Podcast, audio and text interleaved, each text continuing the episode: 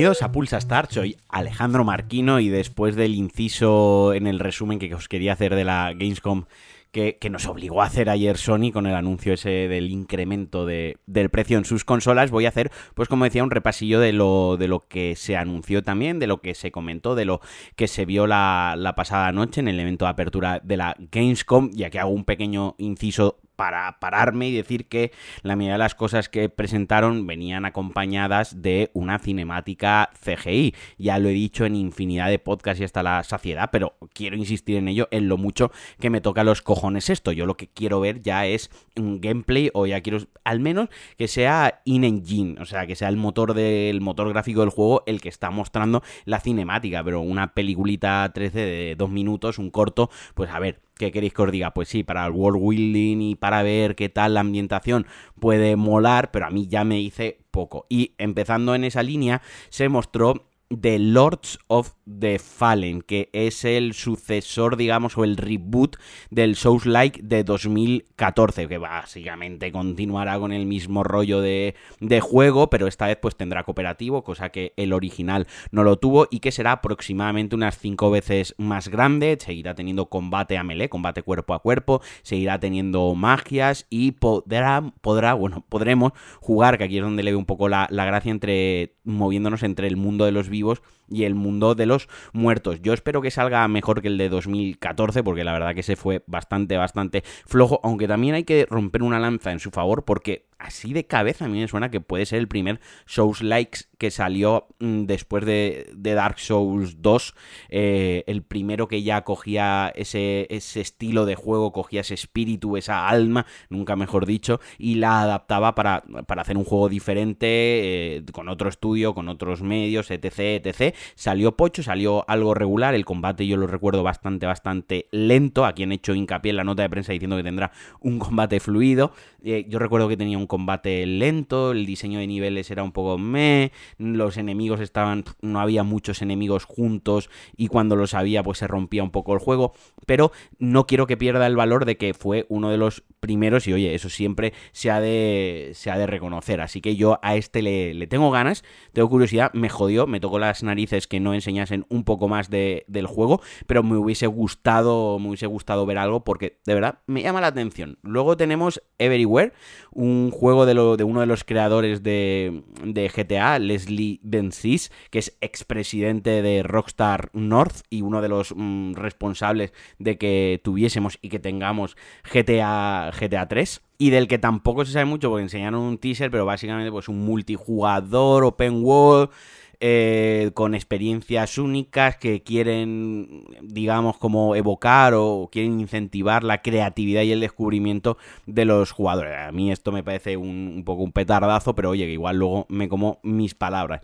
También se anunció ya la fecha de lanzamiento de Sonic Frontiers. Esto, lo de Sonic Frontiers es algo que me maravilla, porque no pocas veces veo un juego que polarice tanto a la gente. Hay gente que está totalmente horripilada con la simple, con el mera, mera existencia de este juego y hay gente que le tiene muchas ganas y está hypeadísima. Yo ni una cosa ni la otra, nunca he sido fan de fan loquísimo de Sonic, sus juegos me gustan, pero no soy fanático, ¿no? Entonces, viendo el juego, pues bueno, mm, me parece que es darle una vuelta, adaptarlo a los tiempos que corre, hacer uso de las tecnologías que tenemos a día de hoy. Me gustó en lo que vi que tenía, pues aparte del mundo abierto, tenía como algunas secciones en, en 2D. El combate quizás es lo que creo que puede cojear el juego, donde puede pecar un poquito más. Pero bueno, yo de momento, de momento le doy el voto de favor. Yo no me posiciono en los que se horrorizan de, que el juego se haya planteado. Pero bueno, habrá que, habrá que ponerlo ahí un poco en cuarentena hasta que salga 8 de noviembre, eso sí, ya nos dieron la fecha. Otro que vino y me tocó también bastante las narices y los huevos que, se presentase con una cinemática y no con algo de juego, porque este, este ya sí que me explotó la cabeza. Además, empezó con esto la, conferencia, creo. Eh, un MMO en mundo abierto de de, Dune. O sea, yo estoy totalmente dentro de esto. No soy de MMOs, no soy de mundos abiertos, MMO, rollo Warcraft y todo esto. He jugado, pero, pero no es el género que más me gusta, no es a lo que ya le puedo dedicar más horas. Pero este en concreto, cuando lo vi, dije, madre mía, por favor, que salga esto. Esto lo quiero ya. Por favor, ya me fui a ver si lo podía descargar ya. Obviamente no, porque si no enseñaron nada del juego. A ver qué tal, a ver qué estilo gráfico tiene, a ver cómo es la jugabilidad, a ver qué nos plantea, pero este por lo menos yo le tengo muchas, muchas ganas.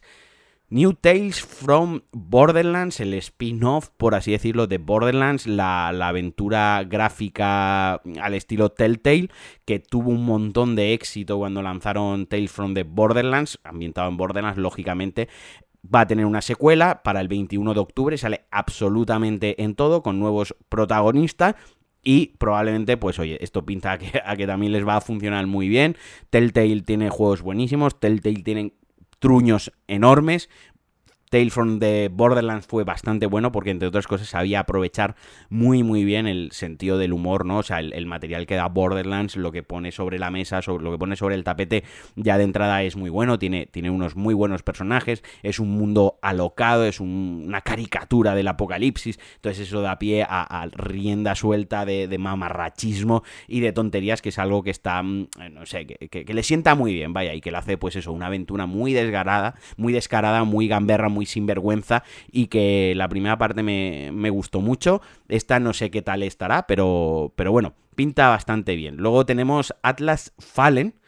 Eh, de Deck 13 Interactive, que son los, los creadores, un estudio alemán, creadores de The Surge y de Lords of the Fallen, eh, que bueno, de nuevo van a plantear otra aventura de acción y rol. Otra vez se presentó esto sin, sin gameplay ninguno, simplemente con, con cinemática. Y bueno, pues lo mismo, me dejó un poquitín, un poquitín me. Lo que sí que tenía cinemática, ay sí, lo que sí tenía gameplay fue Dying Light 2, que eh, anunció una expansión, su primera expansión. Dying Light 1 ya se caracterizó por tener unas expansiones bastante chulas, incluso incluía boogies, ¿no? Incluía algo que no estaba en el juego base, que eran, que eran coches, y en este caso se llama Bloody Ties, que tendrá como una arena de gladiadores como muy neo, muy alocada, ¿no? Donde, donde matarte así con armas a melee, con zombies, con otros humanos. La verdad que estaba bastante, bastante llamativa y bastante, bastante chula. También anunciaron otro juego donde no me van a, donde no me van a ver, eh, apadrinada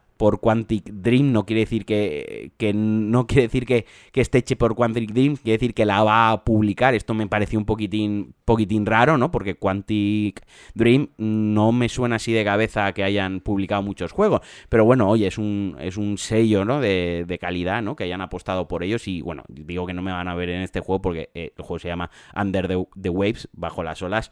Y es una aventura narrativa muy del estilo, pues, eh, Journey. Eh, y todas estas eh, juegos así un poquitín más intensos que lo que te lleva es a explorar las profundidades del mar y el sufrimiento humano. O sea, dos cosas que no me gusta, sufrir y el, el mar en general. O sea, que yo esto no lo voy a jugar, cuando lo juguéis vosotros pues me contáis qué tal os ha, os ha parecido. Luego también se anunció otro, otro jueguecillo, otro jueguecillo, Phantom Hellcat, un hack and slash que va a llegar pues para todas las, yo ya digo para todas las consolas, ¿no? Porque ya repetir la ristra es un poco, poco absurdo. Eh, que tendrá pues eso, combates al estilo, lo que más me, me recordó fue a, a Devin McCray, a, a, Nier, ¿no? Me, dejó unas buenas sensaciones, bastante guay así desde el principio, no sé, eh, quiero ver más, es de estos que me gustaría que hubiesen dado más, más gameplay, hubiesen enseñado algo más de, gameplay. Y ya para ir acabando así, otra cosilla que me, que me llamó la atención, un reveal trailer, otra vez lo mismo, sin, sin demasiada,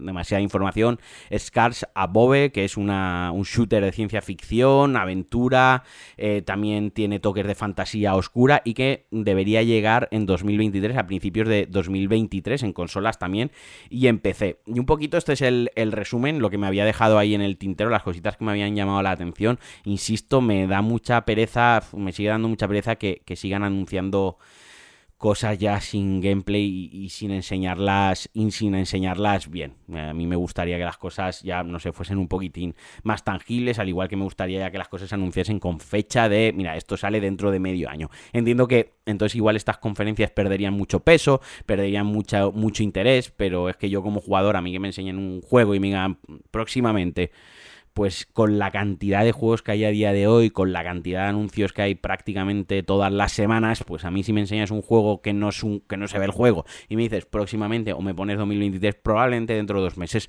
no me acuerde, no me acuerde de él. Pero bueno, una buena noticia que también se supo ayer que dieron más información sobre Dead Island 2 es que no va a ser open world, no va a ser mundo abierto. Esto me pone muy contento porque vengo de varios mundos abiertos seguidos y estoy un poco saturado y también porque me apetecen aventuras lineales de un jugador, ¿no? De, de, ir a pincho y, está. Cuando lo anunciaron pensé, uff, ya me veo yendo de una punta a otra a la ciudad, haciendo recaditos, haciendo misiones y historia. Y digo, joder, qué pereza. Pero la verdad es que pinta bien, hay gameplay ya por ahí, ya se ha podido probar, ya ha habido hand-off, se ha podido jugar y la verdad que pinta bastante, bastante bien. Os recomiendo que vayáis a YouTube y que lo busquéis. Y ya por último también Naughty Dog eh, ya ha hecho el reveal trailer, todo con este sí que es in-game y in-engine sobre The Last of Us Remake parte 1. No quiero entrar en si es necesario o no es necesario. Yo voy a decir que lo tengo reservado. Tengo que decir que se ve muy bien, que han adaptado, creo que han adaptado muy bien el estilo, todo, todos los gráficos, toda la tecnología, todo el estilo visual del 2 lo han adaptado muy bien al, al 1.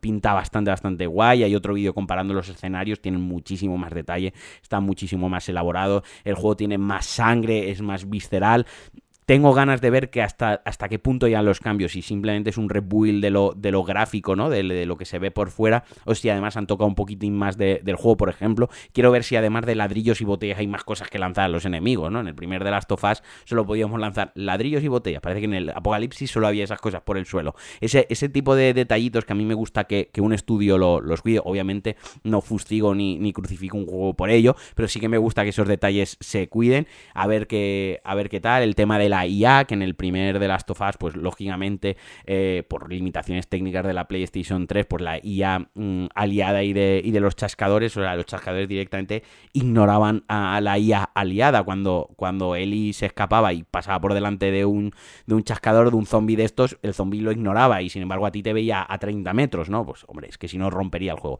Quiero ver hasta dónde llega, hasta dónde han llegado con ese tipo de cosas, le tengo bastante, bastantes ganas al juego siempre es buena excusa volver a jugar a The Last of Us 1. Es de estos juegos que, es necesario y que probablemente igual dentro de 20 años nos saquen otro remake, otro rebuild o lo que sea. Lo que me ha sorprendido, que yo no lo sabía, yo probablemente estaba, estaba comentado, estaba anunciado, estaba dicho y más que hablado, pero que también va a salir en PC. Me ha sorprendido bastante. Oye, me alegro por los jugadores de PC. Y nada, que me estoy enrollando. Hasta aquí el Pulsa Star de hoy. Ya sabéis, si queréis colaborar conmigo lo podéis hacer en patreon.com barra Alejandro Marquino. Os estaré muy agradecido y podréis formar parte de el grupo de Pulsa Star, donde hay gente guapísima, maravillosa y estupenda. Os mando un besazo y adiós.